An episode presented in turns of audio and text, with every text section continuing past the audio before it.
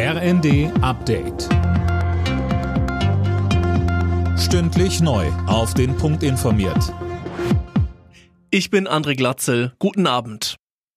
Die 57 Millionen gesetzlich Krankenversicherten müssen sich im nächsten Jahr auf höhere Beiträge einstellen. Das hat Gesundheitsminister Lauterbach angekündigt.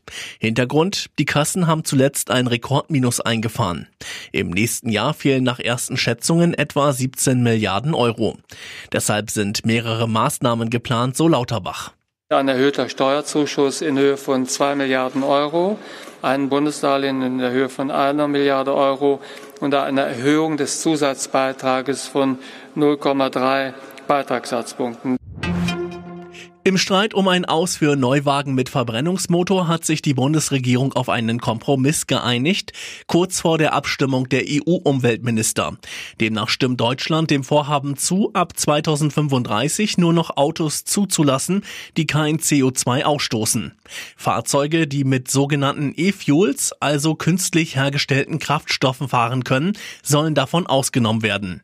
Bundesverkehrsminister Wissing. Klar ist, dass Fahrzeuge mit Verbrennungsmotor, die nachweislich nur mit E-Fuels betrieben werden, ebenso klimaneutral sind wie andere Fahrzeuge. Und deshalb brauchen wir Technologieoffenheit, um einen gemeinsamen Weg zu finden. Den haben wir gefunden.